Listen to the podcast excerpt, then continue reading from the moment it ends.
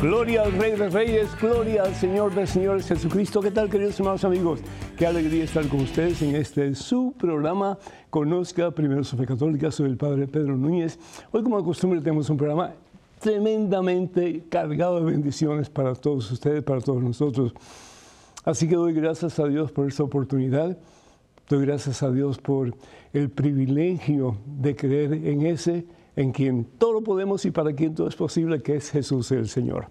Pues quiero decirle que ya por la bendición de Dios y por las oraciones de todos ustedes, ya mi pie está muchísimo, muchísimo, muchísimo mejor. Ahora el problema son mis rodillas, pero eso es parte de algo que se llama viejitis aguda.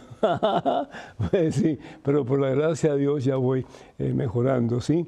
Porque cuando nos ponemos en la presencia de Dios, cuando confiamos en Dios, Dios hace en ti y en mí maravillas, sin lugar a dudas. En ese momento, hermano que me escuchas, hermana que me escuchas, antes de hacer absolutamente nada más, pongámonos en oración y oremos a ese que es el Dios y Señor del universo y espero con todo mi ser que sea el Señor y el dueño de tu vida y de la mía también. En el nombre del Padre, del Hijo y del Espíritu Santo. Amén. Padre bueno, Padre amantísimo, Padre misericordioso. Gracias Señor por el don de la vida. Gracias mi Dios por tantas personas que por amor das. Personas que nos han ayudado a conocer a Jesús, fuente de vida y salvación eterna. Gracias Padre Santo porque el que predica a otros sobre el amor tuyo, el amor de Jesús, eh, no quedará sin recompensa que todos nosotros, oh Dios, pongamos de nuestra parte, sabiendo que tenemos un tiempo en esta vida y que esta vida debemos aprovecharla para hacer de este mundo un mundo mejor. Y lo mejor que podemos hacer en esta vida, Señor, es anunciarte a ti, proclamarte a ti, ponerte a ti como lo más importante de nuestra existencia cesarán entonces las guerras, cesarán entonces las contiendas, cesarán entonces los pleitos, cesarán entonces las críticas malsanas y habrá paz en el mundo. ¿Por qué? Porque seremos instrumentos de tu paz, mi Dios. Reina en el corazón de cada uno de tus hijos, de tus hijas, Señor, y que este sea el principio de un nuevo comienzo, particularmente en este tiempo de cuaresma. El que se siente lastimado, Señor, dale la capacidad de perdonar el que se siente sin ánimo, Señor, para amar a la otra persona, particularmente a aquellos que están más cerca de él o de ella, dale ese amor, Señor. Al fin y al cabo, el amor es una decisión y el amor es un regalo que tú nos das porque el amor viene de ti. Que este hijo tuyo, esta hija tuya, a imitación de Jesús, el amor de los amores, comience a dar amor a manos llenas, comenzando con su propia casa, comenzando con aquellos que en alguna forma le han lastimado o le han hecho sentir mal. Bendice mi Dios a todos tus hijos que están escuchando, que están viendo este programa. Sigue levantando al caído, Señor, sigue sanando al enfermo, sigue liberando al que se siente atado por un vicio, por un pecado. Restaure en nosotros, oh Dios, una fe poderosa. Si algún día la tuvimos, Señor, y esa fe se ha decaído, si esa fe se ha, eh, pues, eh, hecho hecho tiritas, como se dice, pues renueva esa fe, mi Dios, renueva nuestro Dios en este tiempo santo de vida nueva, para que ese domingo de resurrección podamos de verdad, junto con todos hermanos de la iglesia, aquellos que se han acercado a ti durante todo este proceso, proclamar que tú estás vivo, mi Dios, y que contigo hay esperanza, hay vida nueva y hay victoria. Sana a tu pueblo, Señor, sana a tus hijos, Señor. Sana, Señor, el corazón de aquellos que tienen el corazón lastimado, herido, roto. Sana, Señor, nuestros deseos de en tu nombre sanar a otros con la misma fuerza y poder con que tú nos estás sanando en este preciso momento. Descansa, hermano, descansa, hermana, en la presencia de Dios. Déjate amar por Dios, déjate amar por Jesús. Y verás el poder de Dios dentro de ti, que mueve montañas, para que tú, sano, para que tú, lleno del amor de Dios, de la paz de Dios, del poder de Dios, puedas extender tu mano hacia aquellos que necesitan de Dios y brindarle el amor que están esperando que tú le des, que nosotros le demos, que el mundo a los pies de Jesús un día le pueda dar. A ti, Padre Santo, gloria, honra y honor por los siglos de los siglos. Amén, Señor. Bendito seas mi Dios. Amén, amén. ¿Saben que me gusta eh, esta, esta posesión? Eh, no sé si ustedes creen que vale la pena. Perdón, seguir utilizándola después de, que ya esté sanado, si así Dios lo quiere. Pero me gusta porque me siento más cerca de ustedes. Sí, cuando estoy de pie, pues me muevo de un lugar para otro y siento como que no estoy tan cerca de ustedes. Pero en este momento, en esta situación, como que me siento en casa, me siento como que estoy no sé, en la cocina de la casa de ustedes y estoy conversando un ratito acerca del Señor, acerca del amor puro e incondicional de Cristo Jesús. Damos gracias a Dios por María de mm, el Valle de San Fernando, California, que pide oración por sus problemas de salud y por su nieto y su esposa que viven, eh, hace eh, tres años viven en, en, casa y la situación se ha tornado invivible. Así que pedimos a Dios que haya paz y que ellos puedan entenderse, comprenderse y realmente reconocer que lo que hagamos por el más pequeño lo hacemos por ti, Señor. Así dice tu palabra en el Evangelio según San Mateo capítulo 25, versículo 40. Eh, Carmelo de Summer Point, a New Jersey, le pide al Espíritu Santo sabiduría y discernimiento por una intención. Con todo gusto, Carmelo, que Dios te bendiga y bendiga pues tus intenciones todas aquellas que estén de acuerdo con la voluntad de Dios y que recibas pronto respuesta del Señor. Rosa de Pueblo México quiere saludar al Padre y que Dios lo siga bendiciendo en su ministerio de evangelización. Pide oración por el alma de su hijo Javier. Que Dios bendiga a Javier, que si tiene que pasar por purgatorio es un tiempo eh, relativamente rápido y que pronto pueda recibir la corona de la victoria, que es el cielo. Y pedimos por ti, Rosa, que el Señor te dé eh, pues mucha paz en tu corazón, sabiendo que eh, un día nos vamos a reunir todos en la presencia del Señor y cantar sus alabanzas. José Luis de Chicago, Illinois, pide oración por su papá. Que Dios te bendiga, José Luis, y bendiga a tu papi y bendiga a toda su familia. Rebeca de McAllen, Texas, le da gracias a Dios por el Padre ya que lo considera una bendición verdadera eh, porque tenemos hambre de la palabra de Dios, no adulterada y necesitamos que nos siga dando esa leche. Muchísimas gracias, mi hija, que Dios te bendiga. Y bueno, pues mientras Dios me dé eh, fuerzas, pues aquí estaremos para gloria de Él. Emilio de Dona, Texas, pide oración por él y su familia también. Dios te bendiga, Emilio, en abundancia. Y Verónica de San Diego, California, pide oración por la salud de ella. Que el Señor renueve todo tu ser de pies a cabeza y llene todo tu ser de la plenitud de su salud, de su vida y de su amor. Y también pedimos por todos aquellos que solicitan oración a través de nuestras redes sociales. Eh, que el Señor les bendiga abundancia. Recuerden que los únicos medios oficiales de las redes sociales del Padre Pedro son las siguientes. Facebook, y para ir a Facebook o para comunicarse con nosotros a través de Facebook, por favor vayan a facebook.com diagonal P. Pedro Núñez, facebook.com diagonal P. Pedro Núñez. También queremos recordarles que estamos en Twitter, en Instagram y en YouTube. Todo lo que tienen que hacer es ir a Padre Pedro Núñez, Padre Pedro Núñez, y ahí pues nos encontrarán. Tengan mucho cuidado eh, pidiendo eh, pues eh, ayuda que muchas, eh, muchos perfiles falsos piden dinero en mi nombre. Eso nunca lo vamos a hacer a través de esos medios que acabo de mencionar. Y pido al Señor pues por la salud, por el bienestar, no solamente físico, pero también espiritual de todas las personas que se comunican con nosotros a través de estos medios que acabo de mencionar. Se acerca el fin del mundo. Y uno se pone como que, ah, ¿y cuándo va a ser eso? ¿Y qué va a pasar? ¿Y cómo va a ser? Y el Señor Jesús dice, no temas, no temas. Eh, simplemente descansa en mí y prepárate. Eso es todo. Eh, el apóstol Pedro dice, vendrá como ladrón en la noche, cuando menos lo esperamos. Y también, pues, eh, la palabra de Dios nos habla de la importancia de estar preparados. Dice la palabra de Dios lo siguiente. En el Evangelio según San Mateo, pregunta eh, el Señor Jesús, ¿cuándo piensa ustedes que esto va a suceder? Y es porque los discípulos habían preguntado eso. ¿sí? Y Jesús les dice lo siguiente, ustedes oirán hablar de guerras y de rumores de guerra, pero no se alarmen, no se inquieten. Tanta gente hoy día que se inquieta que si hay pues, problemas en uh, Ucrania, que si hay problemas en Rusia, que si hay problemas en Corea del Norte, que si hay problemas en Irak, que si hay problemas en Sudamérica, en Centroamérica, en fin. Pero hermanas y hermanos, eso no es nada nuevo.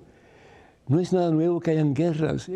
desafortunadamente en todos los momentos, en todas las épocas de la historia del ser humano, han habido guerras, ha habido conflictos, han habido problemas, ¿sí? Dice, pero no se alarmen, dice el Señor, porque todo esto tiene que pasar, pero no será todavía el fin. Unas naciones lucharán contra otras. Lo estamos viendo hoy día. Esto que dijo Jesús hace más de dos mil años, lo estamos viendo hoy día. Pero también se ha visto en diferentes épocas de la historia del ser humano no es nada nuevo, desafortunadamente no es nada nuevo. ¿Por qué? Porque no acabamos de poner en práctica el mandamiento más importante que el Señor Jesús nos ha dejado. Y el mandamiento más importante que el Señor Jesús nos ha dejado es que nos amemos unos a otros. Evangelio según San Juan, capítulo 13, versículos 34 y 35, es un mandamiento nuevo.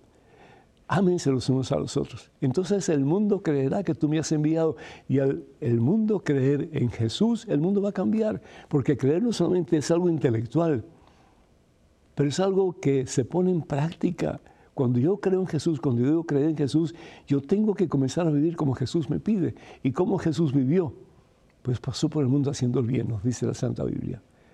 Y eso tenemos que alcanzar nosotros, a eso tenemos que llegar el cristiano o el cristianismo no es solamente un título, ¿verdad? Sino que es un estilo de vida, es un estilo de vida. ¿Y cómo estamos viviendo nosotros nuestro cristianismo? ¿De verdad estamos siendo espejos de Jesús? ¿De verdad estamos siendo imágenes de Jesús? Pues para eso fuimos creados. Nos dice la palabra de Dios que fuimos creados a imagen y semejanza suya, a imagen y semejanza de Dios. ¿Para qué? Para reflejar la presencia de Dios para vivir de acuerdo a la voluntad de Dios, para que cuando la gente te vea a ti y me vea a mí, pueda haber en alguna forma un reflejo de la presencia de Dios en nosotros. Tanto así que el Señor Jesús dice en el Evangelio según San Lucas, en el capítulo 8, versículo 40, que el discípulo no puede ser diferente al maestro, más aún si el discípulo se deja formar, llega a ser como el maestro. Dice la palabra de Dios, dice el Señor Jesús, continúa diciendo, entonces los denunciarán a ustedes y serán torturados y asesinados. Eso pasó al principio de la persecución cristiana, cuando los romanos trataron de aniquilar a todos los cristianos, y en parte porque los judíos tenían miedo de que los cristianos fueran a causar tantos problemas con el gobierno del César que pues el César haría lo posible por no solamente exterminar a los cristianos, pero también exterminar a los judíos. Entonces ellos, pues, no voy a juzgar, pero ellos optaron por ponerse de parte del imperio. ¿Para qué? Para aniquilar a los cristianos. Eso, eso es lo que hacía Saulo de Tarso, eso es lo que hacía, el que después se convirtió en el gran San Pablo, ¿no es cierto? Dice, en esos días muchos tropezarán y caerán de repente se odiarán y traicionarán unos a otros. Aparecerán falsos profetas y demás, ¿verdad? Esto lo podemos ver en el Evangelio según San Mateo, capítulo 24, versículos desde el 3 en adelante. Pero dice una cosa al final, dice el Señor, por lo que se refiere a ese día, es decir, cuando venga el momento del el término de este mundo, como lo conocemos. Y cuándo vendrá, nadie lo sabe, nadie lo sabe. Pero sin embargo hay personas que se empeñan en decir va a ser tal día, va a ser tal día. Y no solamente personas, pero instituciones religiosas también que han dicho y que siguen diciendo no, porque el fin del mundo, de acuerdo a nuestros mm, pues, conceptos matemáticos, va a ser tal día, lo que dice la Biblia va a ser tal día. El Señor Jesús dice lo que se refiere a ese día y cuándo vendrá, nadie lo sabe. Ni siquiera los ángeles de Dios, ni siquiera los ángeles de Dios, ni aún el Hijo, es decir, Jesús como hombre, no lo sabe, sino solamente el Padre. Y termina el Señor Jesús diciendo en el Evangelio según San Mateo capítulo 24, versículo 42, por eso estén despiertos, estén despiertos. Este tiempo de Cuaresma es un tiempo favorable, un tiempo fabuloso. ¿Para qué? Para comenzar de verdad a acercarnos más a Dios.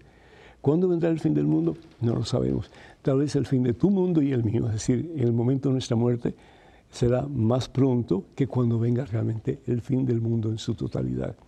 Pero ya bien sea el fin del mundo de tu vida en este mundo y de la mía en este mundo, o sea, el fin del mundo, la catástrofe mundial, ¿cuándo será? Solo Dios sabe. Lo importante es eso, que estemos alertas, que estemos despiertos, que estemos preparados. ¿Y cómo nos vamos a preparar? Hay que ir a misa más a menudo, hermanos. Hay que confesarse más a menudo, hermanos. Hay que recibir la Eucaristía más a menudo, hermano. Hay que orar más a menudo, hermano. Hay que hacer el bien más a menudo, hermano. Hay que vivir como Cristo y a lo Cristo más a menudo, hermano. Entonces, cuando venga el fin, sea el fin de nuestra vida o el fin del mundo entero, estaremos listos para decirle al Señor, ante su trono de gloria, Señor, misión cumplida. A Cristo que vive gloria, honra y honor por los siglos de los siglos. Amén. El número telefónico para que se comuniquen con nosotros es el 205-271-2924. Repito, 205-271-2924. 2924. Vamos a una pequeñísima pausa, pero regresamos en cuestión de momentos. Así que hermanas y hermanos, por favor no se vayan, quédense con nosotros.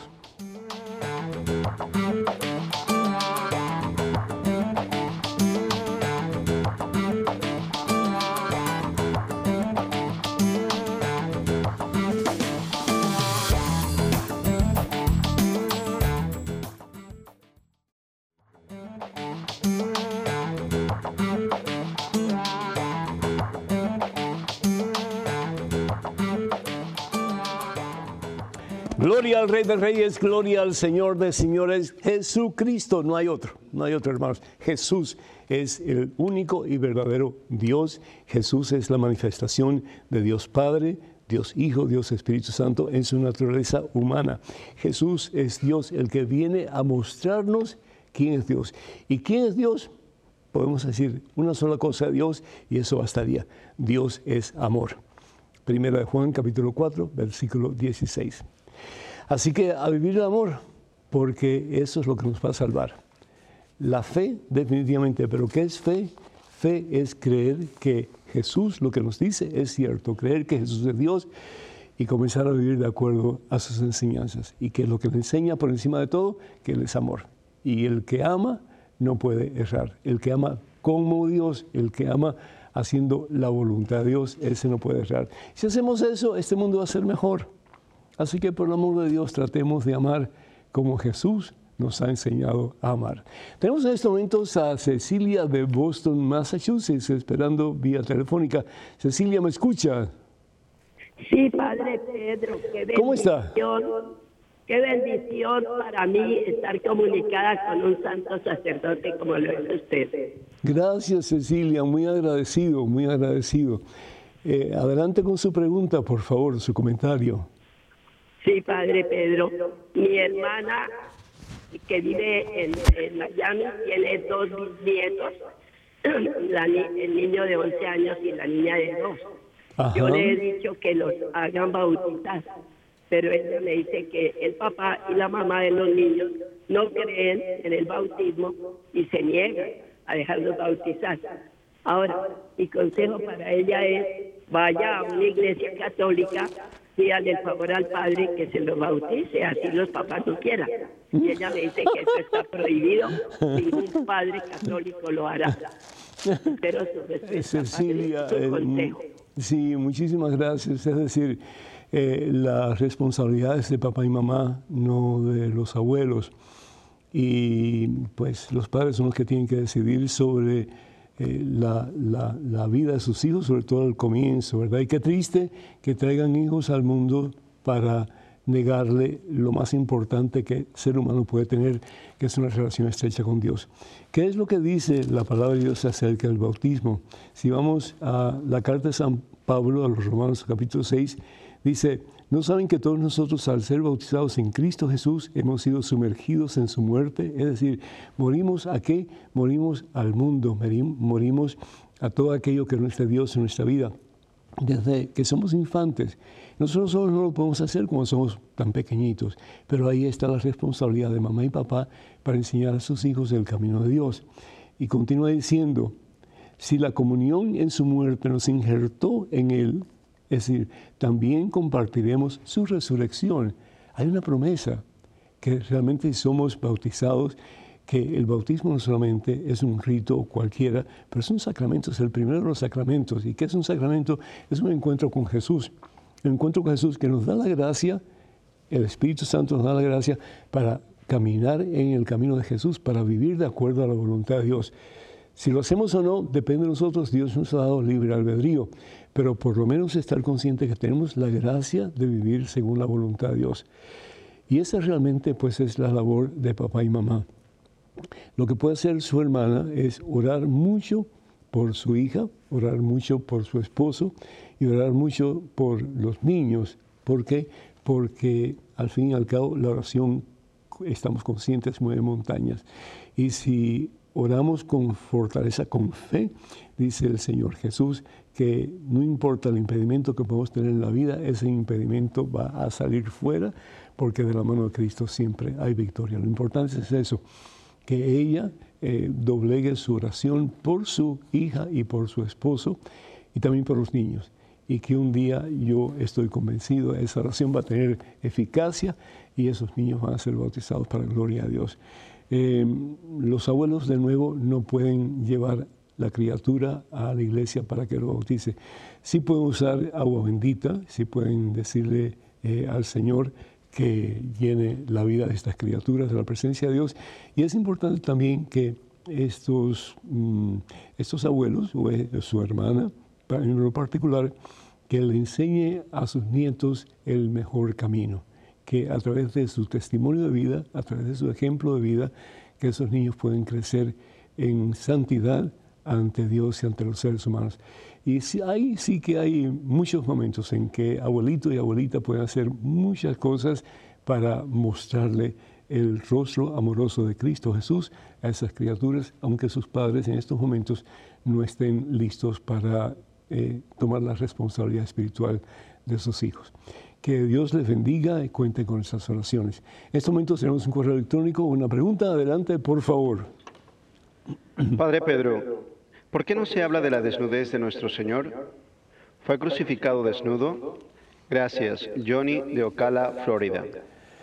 Johnny, muy interesante tu pregunta, nunca nadie me lo había hecho. Bueno, pues eh, para el judío el estar desnudo era era una vergüenza, pero máxima. Eh, ¿Por qué? Pues bien nos dice la palabra de Dios en el libro de Génesis, en el capítulo 3, versículo, eh, vamos al versículo 6, parte del versículo 6, hablando del pecado original, el primer pecado, ¿verdad? El pecado de Adán y Eva. Eh, Adán tomó el fruto, se lo comió, ella también. Eh, dice, entonces se le abrieron los ojos y ambos se dieron cuenta que estaban desnudos. Conocieron el mal.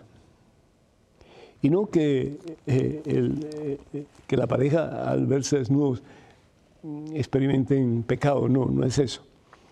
Pero es el estar consciente de que no solamente están desnudos físicamente, pero están desnudos de la gracia de Dios habían rechazado la gracia de Dios y por lo tanto estaban conscientes del mal, no solamente en sus vidas, pero a su alrededor también.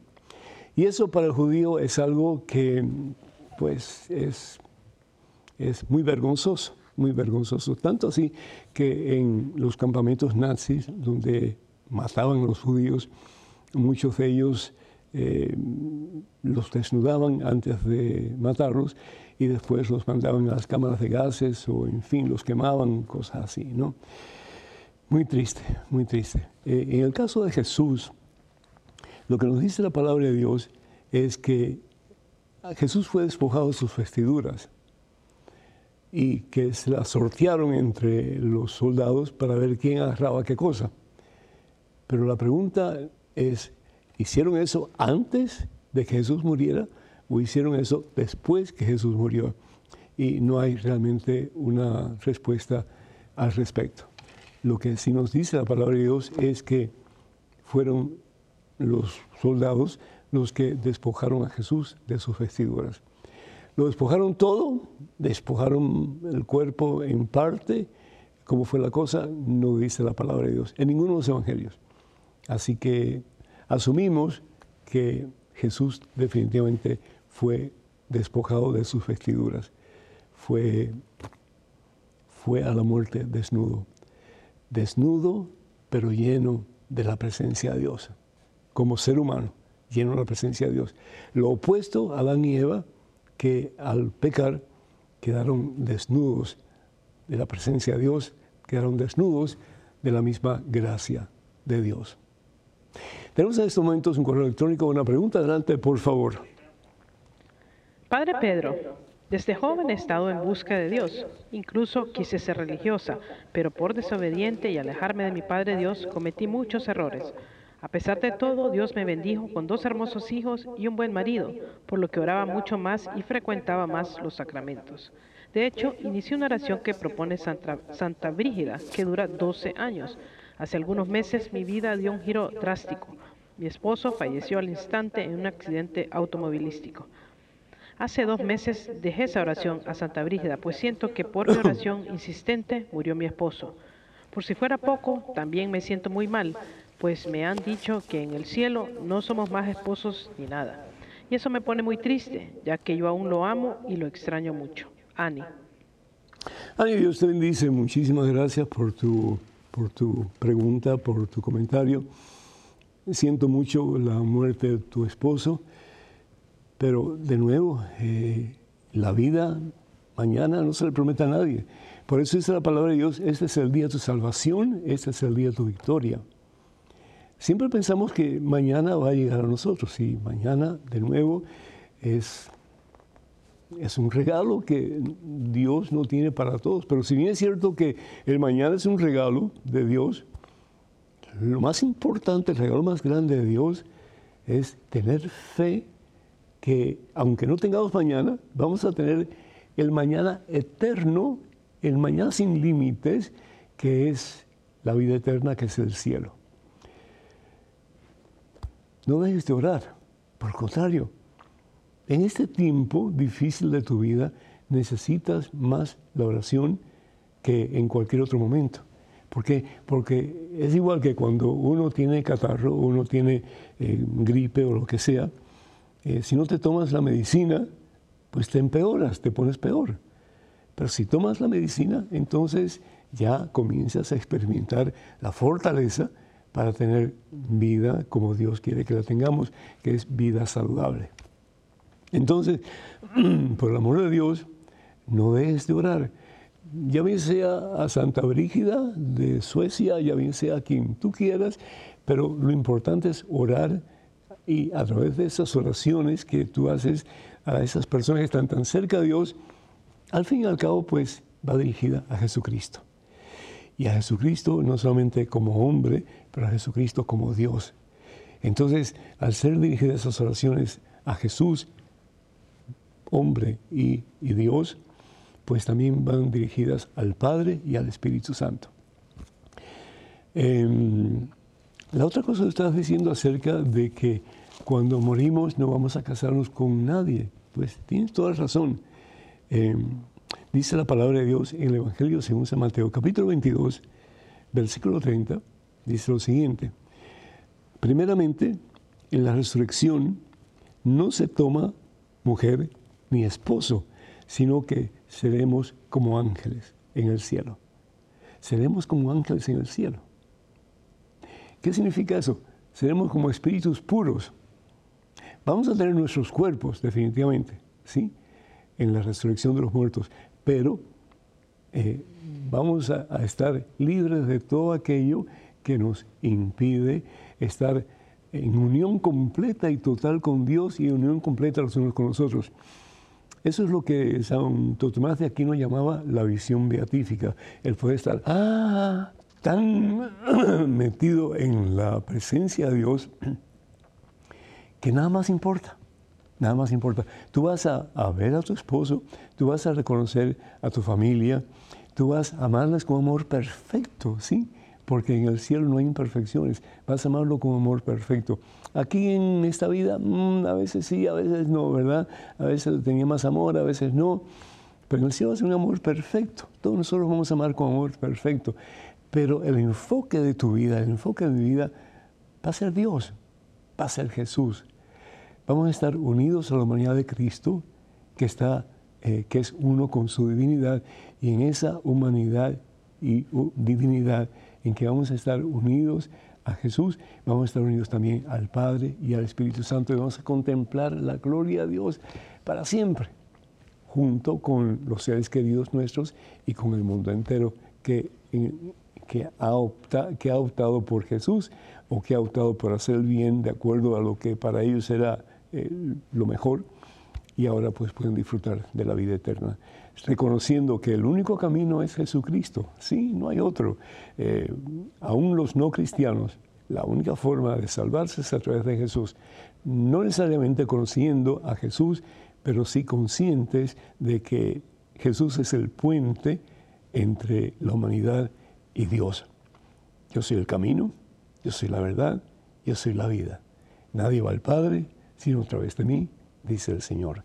Entonces, mi hija, dejar toda esa, esa, esa negatividad que tienes y la comprendo y comienza de verdad, de verdad, mucho más que antes, a buscar a Jesús, a poner a Jesús como centro de tu vida y especialmente este tiempo de cuaresma, a darle a Jesús tu corazón, tu voluntad y todo tu ser. Y si haces eso, mira, vas a estar tan llena del amor de Dios que realmente eso te va a satisfacer total y completamente, sin lugar a dudas. Que Dios te bendiga. Tenemos un correo electrónico con una pregunta. Adelante, por favor. Hola, Padre Pedro. Saludos desde Costa Rica. Espero se encuentre súper bien. Tengo una pregunta. ¿Por qué si Jesús fundó la Iglesia Católica no hay un Evangelio de Pedro? Bueno, sí hay, pero es considerado un libro apócrifo, junto con el de Judas, Tomás y esos otros. También, ¿podría hablar un poco más a fondo sobre estos libros? Es un tema inquietante. Muchas gracias, José.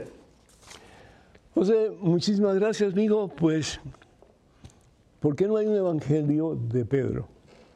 Hay dos cartas de Pedro, pero evangelios son cuatro nada más. Eso no quiere decir que Pedro no sea tan importante o más importante aún que los demás discípulos. Sabemos que es a Pedro quien Jesús lo escoge para ser su vicario, es decir, su asistente, y le promete sobre esta piedra, hablándole a Pedro que le cambie el nombre de Cefas, o perdón, mejor dicho, de Simón Barjona, a Pedro, pues también le da la autoridad del mismo Jesús para que ate y para que desate. Te daré las llaves del reino de los cielos. Lo que ates en la tierra será atado en el cielo, lo que desates en la tierra será desatado en el cielo en, la carta de San Pablo a los romanos en el capítulo 12, ¿qué es lo que nos dice la palabra de Dios? Fíjense, la palabra de Dios nos habla de, em, que todos tenemos diferentes dones. También lo encontramos en la carta de San Pablo a los Corintios, Primera Corintios. ¿Qué es lo que dice? Que hay diferentes dones espirituales, pero es el mismo Espíritu. Hay diversos ministerios, pero un mismo Señor. Y si vamos a la carta de San Pablo, a los romanos, vamos a ver que San Pablo dice exactamente lo mismo en el capítulo 12. ¿Y qué es lo que dice eh, San Pablo? Dice lo siguiente, fíjense, dice,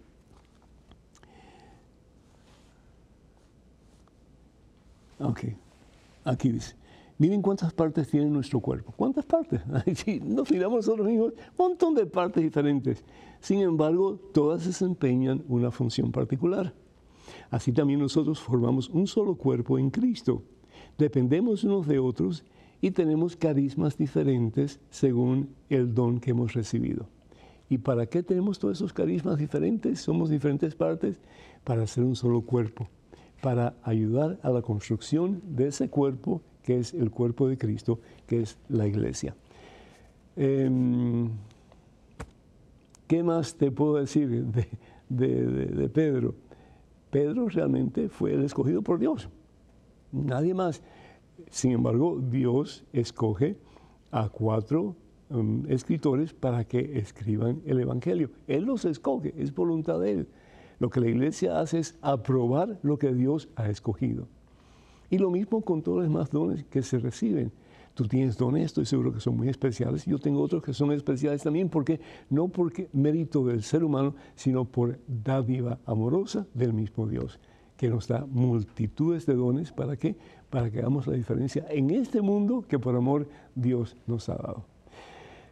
Número telefónico para que se comuniquen con nosotros, 271-2924. 205-271-2924. Vamos a pequeña pausa, regresamos en cuestión de momentos, así que hermanos y hermanos, por favor se vayan, quédense con nosotros.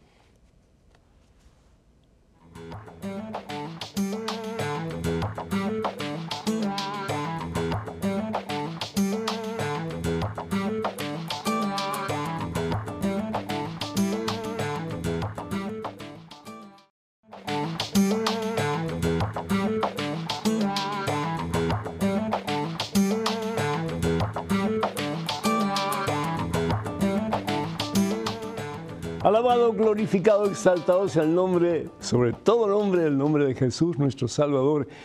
¿Qué tal, queridos hermanos amigos? Gracias por estar con nosotros en este segmento de su programa.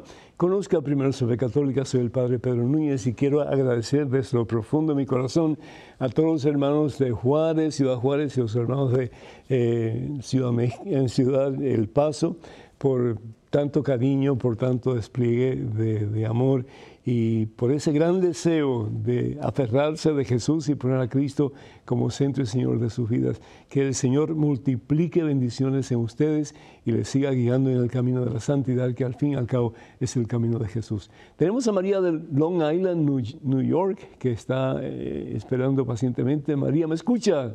Sí, me escucho, Padre. Dios le bendice, María. ¿Cómo está? Amén. Estamos bien, gracias a Dios por la presencia de Dios. Estamos bien. Qué bueno, qué me alegro, María. Adelante, por favor, con su pregunta o su, su comentario. Ok, padre. Sí, sí, padre Pedro. Yo quería preguntarle que una persona que, que muera y sea una persona que no haya frecuentado mucho a Dios, vamos a o a la iglesia, hacer sus actos de religión, sino que crea en Dios, que es decir, que cree en Dios y que hace sus cosas Él. Vamos a decir, si decimos, vamos a rezar, pues yo rezo, dice, decía él. Entonces, si una persona que está así, que no, no, no cree, cree en Dios, pero no, no hace no practica, no practica. de Dios, ¿verdad? Mm, y entonces mm. se muere. Mm. ¿Qué, qué, qué, ¿qué encontrará él con Dios a esa persona? Esto lo hacía era la, lectura de, de Divino Niño Jesús.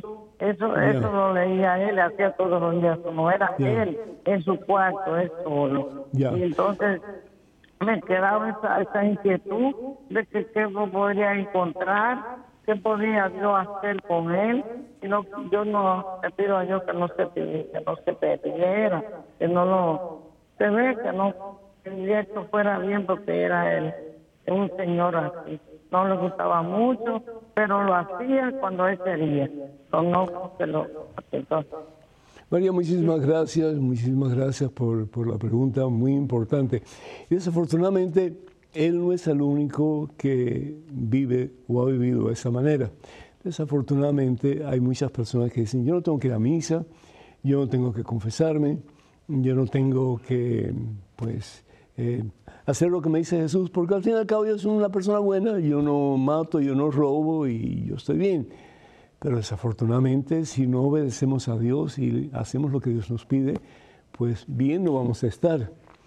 Creemos en la misericordia de Dios, ¿verdad? La misericordia de Dios que es infinita y Dios perdona, pero Dios perdona cuando nosotros nos arrepentimos y le pedimos al Señor perdón por los pecados cometidos.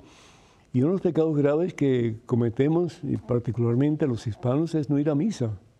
Sencillo como eso, no ir a misa. Es decir, pensamos que no tenemos que ir a misa para estar bien con Dios. Y sin embargo, ¿qué estamos haciendo? Estamos rechazando la invitación que Jesús nos hace a su banquete. Dos banquetes tenemos en la misa. El banquete de la palabra, en que el Señor nos habla. Si prestamos atención, el Señor nos habla a cada uno de nosotros de una forma muy particular. ¿Por qué? Porque el Señor quiere a través de su palabra que nosotros comencemos a darnos cuenta de la importancia de vivir el cristianismo según la voluntad de Cristo. Y eso es bien importante. Desafortunadamente hay muchos cristianos que no están viviendo como Jesús pide. Y es por eso que hay tantos conflictos en el mundo y es por eso que se habla del fin del mundo y es por eso que hay tantas eh, situaciones difíciles en los hogares tantos pleitos, tantos divorcios, etcétera, porque no estamos viviendo según el Señor nos pide. ¿Y qué es lo que el Señor nos pide? Que pongamos en práctica el mandamiento más importante, que es el amor. Entonces, ¿qué se puede hacer con una persona así? Eh, primero que todo, estemos todos conscientes de que todos, como dice San Pablo, hemos pecado y todos nos hemos apartado, perdón ustedes, de la gracia de Dios.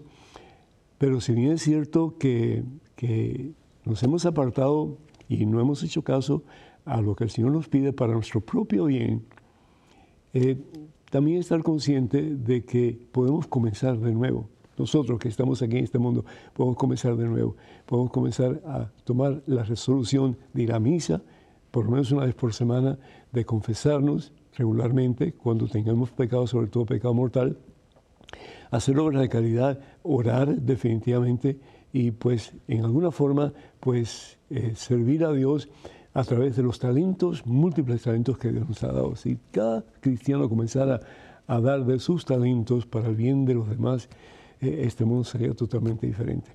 ¿Qué hacer con, con, tu amigo que pues ya, ya pasó este mundo al próximo? Yo pienso que lo más importante es ofrecer misas por él. Ofrecer misas por él. ¿Por qué? Porque la Santa Misa es la oración más perfecta eh, que hacemos en comunidad, porque es el mismo Jesús quien se ofrece al Padre por eh, la liberación espiritual de esa persona que ha muerto. Eh, para Dios no hay futuro ni hay pasado, Dios es el eterno presente. Entonces, si la persona muere aquí y celebramos una misa acá, esa misa le da a esta persona la gracia, le da el poder la gracia santificante, es decir, la gracia que nos ayuda a ser santos, ¿para qué? Para que esa persona, antes de morir, antes de entregar su alma al Señor, tenga la oportunidad de hacer las paces con Dios, de pedir perdón y de recibir la misericordia de Dios, para que esa persona, aunque tenga que pasar por purgatorio, y no sé cuánto tiempo, solamente Dios lo sabe, pero que en algún momento de su existencia pueda pasar a la presencia de Dios en el cielo esa para mí es la mejor mm, pues, cosa que se puede hacer por una persona o por cualquier persona, no solamente por el amigo suyo, pero por cualquier persona, María, que fallece y que en alguna forma necesita nuestras oraciones y necesita de la misma presencia dádiva de Jesús al Padre por la expiación, es decir, por eh, la sanación espiritual, por el perdón de los pecados de esa persona.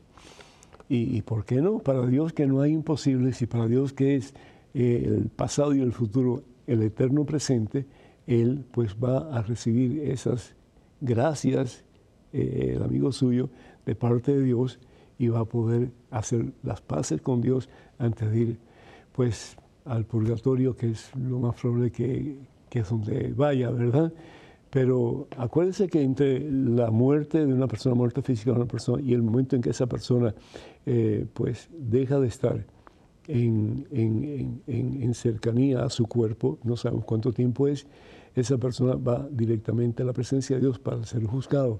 y es importante que esa persona haga de verdad un acto de reconciliación con Dios para no tener que ir al infierno y poder en algún momento recibir la corona de santos que es el cielo. Tenemos en estos momentos un correo electrónico, una pregunta. Adelante, por favor. Padre, tengo muchas dudas respecto cuando los apóstoles le dicen a Jesús, tu madre y tus hermanos te buscan, y él responde que su madre y hermanos son los que hacen su voluntad. Ahí es donde no puedo explicarles a las personas ese versículo. Usted ya lo ha explicado, pero ellos siempre me debaten sobre eso. ¿Cómo les explico? Gracias, Padre, que Dios les siga bendiciendo. Anilú. Anilú, muchísimas gracias. Pues lo que realmente está diciendo el Señor Jesús es que hermana, hermano, familia de Él, es aquellos que están dispuestos a obedecerle. Porque yo puedo tener familiares muy allegados a mí, pero que no necesariamente mm, estamos unidos.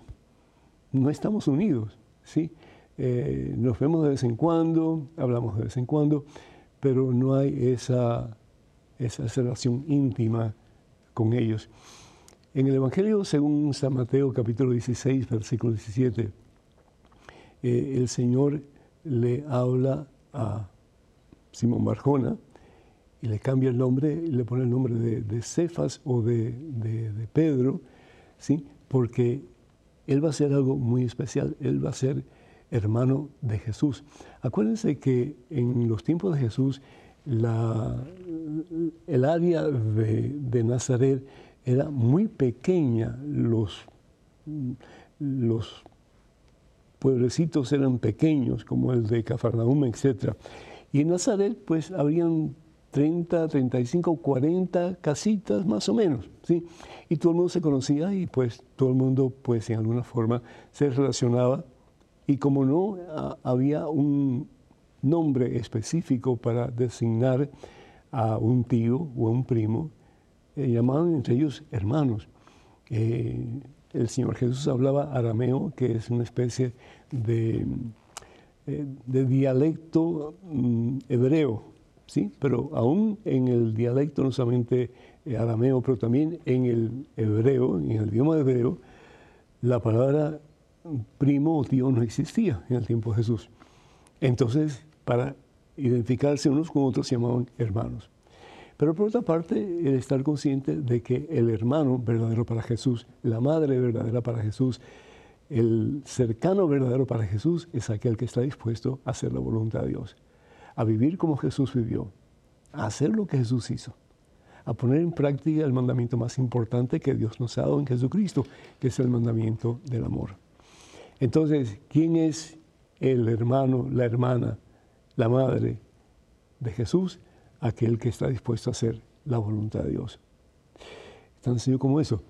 Em, si, María hubiera tenido hijos biológicos, había que llamar de acuerdo a los conceptos y las leyes judías, habría que llamar a ese hijo eh, fulano de tal, hijo de María, eh, Pedro, hijo de María, como, como hace Jesús, ¿verdad? Eh, que llama a, Simón Barjona, Bar significa hijo de Jonás, significa paloma, hijo de paloma, así era el nombre de, de Pedro cuando se llamaba Simón, le cambia el nombre, ¿sí? Pero sin embargo, el nombre que él tenía era para identificarlo, identificar a Simón con el papá de él, que era Jonás, ¿sí? o Jonás. Entonces lo mismo acontecía con, todos los eh, que vivían en, el ámbito de eh, Nazaret, en el ámbito de Cafarnaum, etc. Todos se relacionaban como, pues, sabiendo de quién era el hijo de. Entonces, en este caso, Jesús no es hijo, sino que es de María. Pero los otros no son hijos de María, porque no dice la Biblia, sino que tienen otros papás, mamás y papás también, y nada que ver con la Virgen María. Yo no sé por qué tanta represalia en contra de María Santísima y su virginidad. ¿sí? Yo creo que sí, hasta cierto punto. En el, en el, libro de Génesis capítulo 3, versículo 15, el Señor promete que habrá enemistad entre la serpiente y la mujer, ¿sí? Y eso hasta el día de hoy desafortunadamente el demonio, Satanás, se ha, se ha puesto a, buscar gente que quiera degradar a la Virgen María. Y aunque María se hubiera casado, hubiera tenido hijos después de Jesús, el matrimonio es nada malo. El tener relaciones con una persona que uno ama en matrimonio no es nada malo. Pero sin embargo, María tenía ojos solamente para Dios. Y por lo tanto ella puede decir, y aquí la esclava del Señor, que sea en mí según lo que tú has dicho. Bendito sea Dios. Desafortunadamente el tiempo pasa tan rápido que ya pues tenemos que concluir. Recordarles que este próximo viernes 31 de marzo tenemos el Viernes de Victoria, gran concierto con John Carlo y su banda y además la cantante Carlos Ramírez y también su esposo Daniel Godínez que va a estar en la predicación. Esto va a ser en la iglesia de Divina Misericordia en Kenner, Luisiana. Esperamos nos puedan acompañar. Va a ser de siete y media hasta las 10 de la noche con el favor de Dios. También recordarles que el sábado primero de abril va a acontecer el gran sábado de milagros con Lucía Báez, Luzondo, también sacerdotes de Nueva Orleans recientemente eh, ordenados y son jovencitos y llenos de vigor, de fuerza y sobre todo grandes predicadores, el padre Alex, el padre Luis Carlos y también el padre Lenny. Y estará también este servidor eh, dirigiendo la hora santa, tiempo de renovación espiritual, de sanación, de liberación, etc. Vamos a tener hermosos cantos del coro del Sábado Milagro y también pues oración de sanación y liberación durante todo el día. Para más información, por favor, comuníquense al número telefónico 956, 956 que es el área, y el número es el 424-5405. Repito, 956 424 5420, perdón, 05. 424-5405. También recordarles que el sábado 18 de marzo estaré en Fresno, California, con la radio Bendita Eucaristía. Va a ser un evento muy hermoso de prédica, de preguntas y respuestas, etcétera, de animación eh, con lindas alabanzas, así que para más información por comuníquense al número telefónico 559, que es el área, y el número es el 721-2822, 559-721-2822. También les recordamos, por favor, que sigan orando por este ministerio y cuando puedan, pues apóyennos económicamente para poder seguir llevando al mundo la santa palabra de Dios. Que el Señor los bendiga en este tiempo de Santa Cuaresma, que el Señor vaya detrás de ustedes, delante de ustedes, sobre ustedes, para que les siga guiando en el camino de la perfección, que es el camino de la santidad, que es el camino de Jesús. En el nombre del Padre, del Hijo, del Espíritu Santo. Amén. Que tengan un día muy feliz, hermanos, y hasta la próxima, Dios mediante.